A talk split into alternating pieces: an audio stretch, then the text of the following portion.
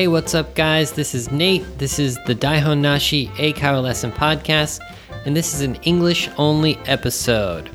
So, if you want to practice your English listening, improve your vocabulary, grammar, all the skills for speaking English, let's keep listening and have a good time doing it. So, uh, for announcements today, it's just the usual announcements, which are to follow us on social media.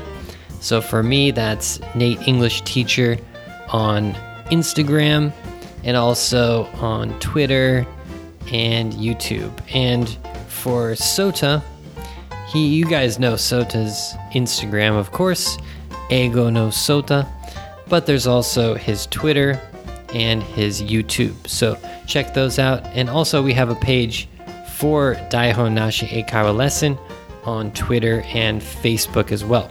So you can get those links um, if you scroll down in the podcast app, or if you just search Instagram, you can probably find some of those pages pretty easily. Okay, guys, let's get into this episode for today. So let's do it.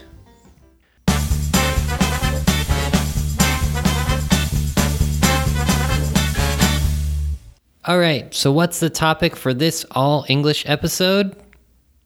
It is phrases for sports events, America or Japan. Okay, I couldn't decide if it was America or Japan, so I just said America or Japan. um, it's because anywhere you speak English, you can use these phrases. It doesn't have to be in America. But of course, I'm American, so these phrases are used by American people. So, the reason I chose this topic, you can probably guess. One is that the Olympics are coming to Japan, and there's going to be lots of sports events. Olympic events are sports events, right? Also, you know, I just like sports. I've talked about sports before. And, um, you know, this is not only for people who like sports, but just for anyone who would go to a sports event. So basically, anyone. Even if you don't like the actual sport, it's fun to go to the event with your friends and have a good time. So I'll give you a phrase or two um, for each uh, situation from, let's say, before you go, and then, you know, watching the game, during the game, you know, what are you talking about? Maybe you're taking a break and then the end of the game and then leaving. Okay, so I'll try to give at least a phrase or two for uh, each uh, part of the event. Okay, so um, I chose this topic again because of the Olympics. And in America right now, there is a big game going on called the Super Bowl. The Super Bowl, it's like the biggest game for American football. It's like the championship. And this year, my hometown, not my hometown, sorry. My hometown is Santa Cruz, which is near San Francisco. And then San Francisco's football team, the 49ers, are playing in the Super Bowl. And actually, as I'm recording this, the game is going on right now. So I'm not watching it. I'm not a huge football fan.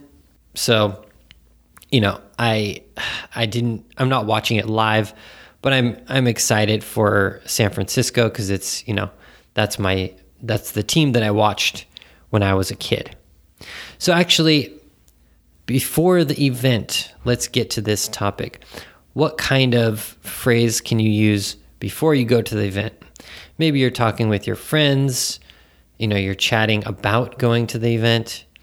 Um, let's say your friend wants to know if which which side, which person, which team that you want to win.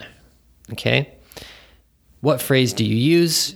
Of course, you can just say, "Oh, I want um, let's say I want Michael Phelps to win the swimming uh, event.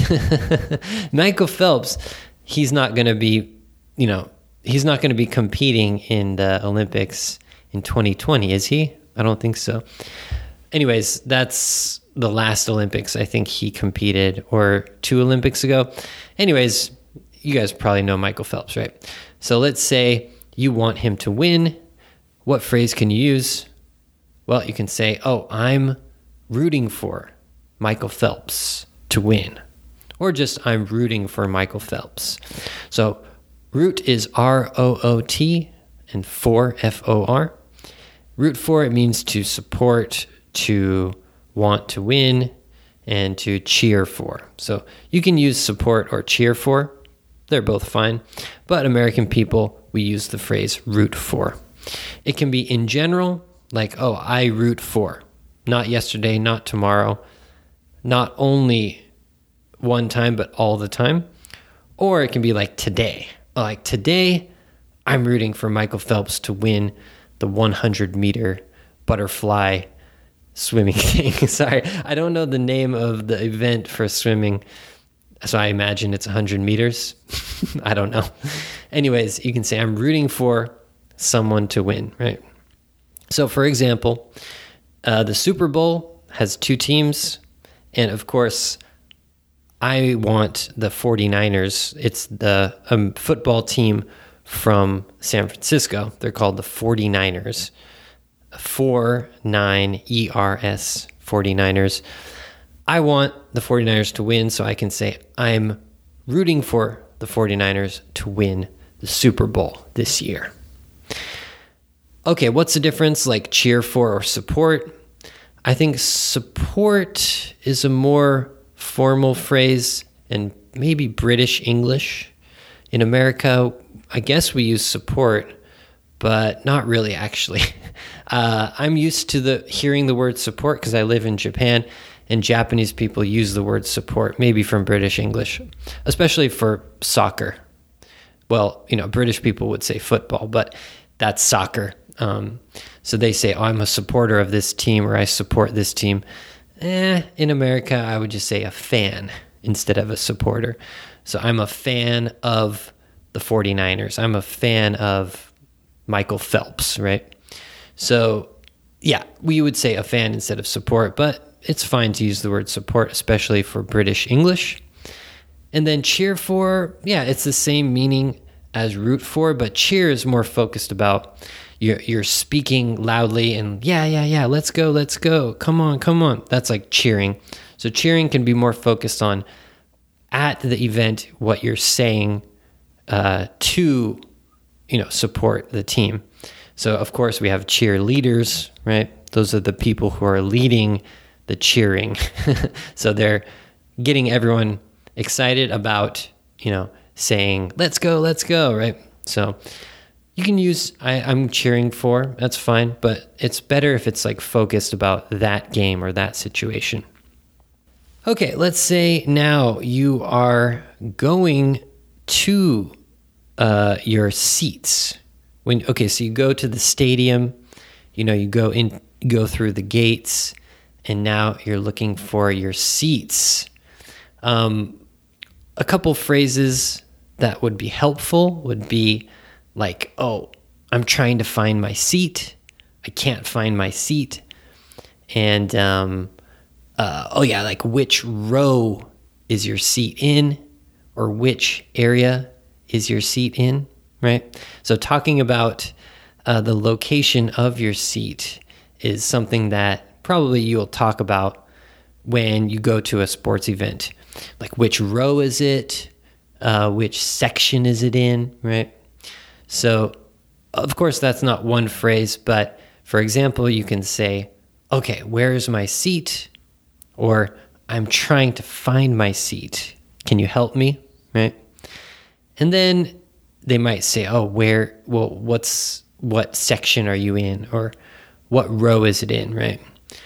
So let's get an example. Like I went to a baseball game uh, with my dad back when I went back to America, I don't know, maybe five years ago. And um, yeah, I think we were in the 13th row in the lower deck. And I'm not sure like which section. It's probably like A, B, C, D or something. So if I was talking with someone, I would say, Oh, you know, I'm trying to find my seat. Do you know where this uh, do you know where this seat is? And they would say, okay, so which section are you in? Oh, I'm in section B, you know, 13th row. Oh, he would say, okay, go this way. And uh, yeah, your seat's over there or something. so, anyways, the word section and row might come in. So, how do you use the phrase row and section? You would say in the something row. So, in the 13th row. Row is like uh, one row is like a line, which is um, it's like uh, the same the same way as the field and so it's like first row, second row, third row. And you have rows in, um, you know, concerts too. Uh, so not only not only sports events, but concerts as well, and uh, movie theaters too. So, uh, yeah, that's one phrase that you can remember in a row. I'm in the thirteenth row. I'm in the first row, right? And you can probably say, "Oh, I'm behind the goal or something, right? For baseball, you would say like third base or first base or outfield, right? If you guys know baseball, so you can say, oh, I'm in the 13th row in uh, section B, which is right behind third base. So I think that's where I was when I went to the I went to the baseball game when I went back to America. Um, I was near the third base area, which is a pretty good place to be. If you are in the area behind home plate, oh, sorry, that is a very expensive ticket to have. so, yeah, I'm not sure about the Olympics. Um, do you get specific seats? Are you in a certain row, a certain section, or do you just sit anywhere? It must it must be decided the area that you can sit. I'm not sure, but yeah, in um, in the American baseball, the seats are specific to exactly your seat. So you, you're in like seat 32A in row 13, section B, right? It's very, there's only one seat for you. I remember I went to um, sumo, I think it was in Osaka, and the seats, uh, some seats are like fixed but some seats are it's like more of like an open section. So in America, we do have that kind of open section. I think it's in the outfield. So it's a cheaper area and they're called the bleachers. The bleachers are like the cheap seats that is just like a bench. Yeah, it's like sitting on a bench out in the outfield. So it's a cheap seat, but they're not fixed. You can sit anywhere on the bench. Yeah. Okay, how about um, during the game, right? So during the game, uh, what kind of phrases can you use? Well, let's focus about the positive things. So, how about playing hard or doing a good job or being or having a good game? Yeah. So, I was thinking, you know, if you're if it's your opponent, someone you don't want to win, you might use a kind of negative phrase, right? Like, oh, I want them to lose. I want to beat them. But actually, you can have a more positive phrase, which is saying a good thing about the team, especially if it's the team that you want to win. So, yeah, uh, playing hard is something you can say. Um, let's say you're going to or you're watching a um, let's say the swimming event as i said before like michael phelps is swimming so you can say well playing not playing but swimming or he's trying really hard we can't say he's playing hard playing would be for baseball or soccer or football is okay but the event that is let's say gymnastics or swimming, I think they use a different phrase, which is, uh, I guess it would be doing their best or trying hard or swimming with all his effort. so to do something hard or to do something with all your effort, those are two phrases you can use. Um, so let's say the 49ers, my, my football team, is, you know, they're losing, but they're every play, every time they put out so much effort, I can say, I can say, oh man, the 49ers are playing so hard today, but they're still losing. I hope they can, you know, get a touchdown soon or something.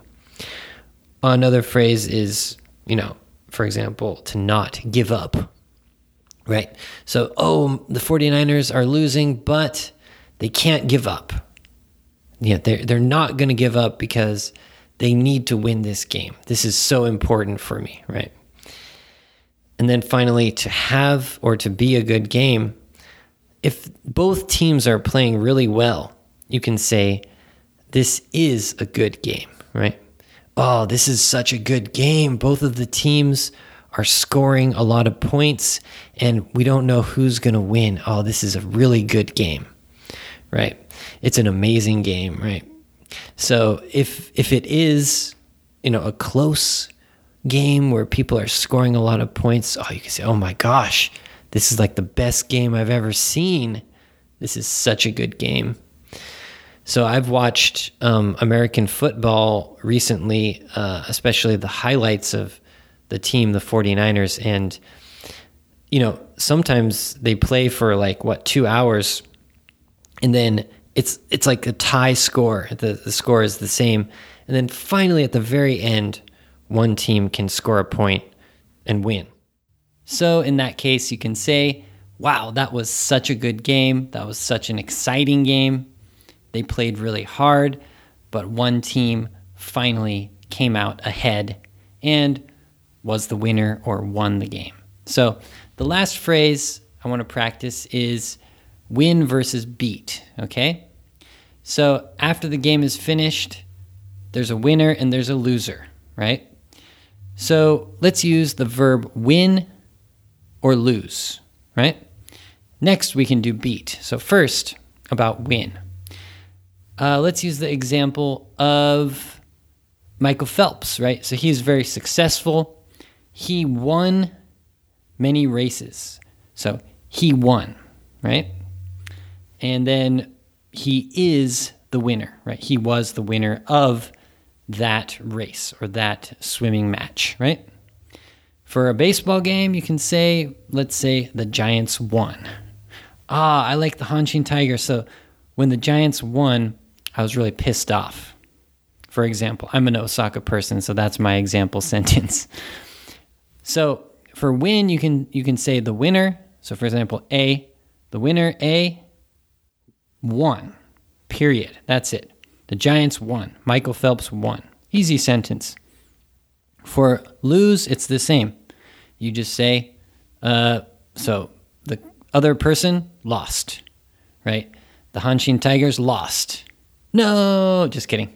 For example.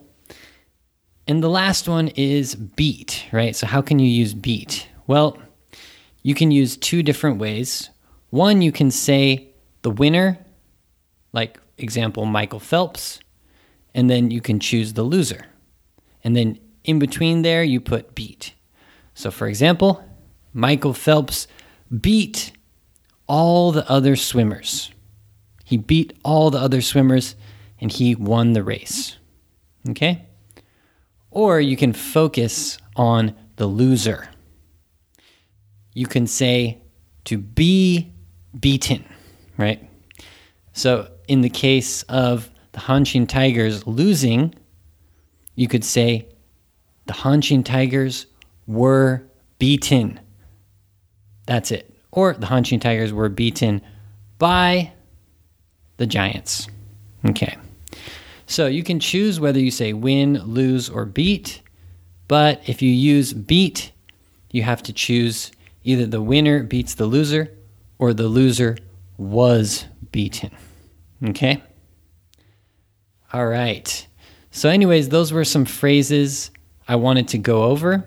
So, let's say you go to a soccer match for the Olympics, right? The Olympics have soccer you go to the game Japan versus Argentina. Okay, so before you go, you're wondering, ah, I wonder who will win, right? Argentina or Japan. It's going to be a good game. I hope both teams play very hard, and I hope it's an exciting, good game. You get your tickets, you're excited to go, you go into the stadium, you're looking for your seats, try to find your seat. Finally, you find your seat, and you have a nice seat in the first row. Wow, you can almost touch the players. uh, for example, uh, Messi is on the field. So you hope Messi can play hard and get a goal. I don't know if Messi's actually playing in the Olympics, but let's imagine. But you're Japanese, so maybe you want the Japan team to win. So in this case, you're sitting next to an Argentinian person, and they say, Hey, you must be rooting for Japan, right? you must be rooting for Japan. You said, Of course, I'm Japanese. I'm rooting for Japan, but I like Messi. I'll root for Messi, just him, but I will not root for the Argentinian team.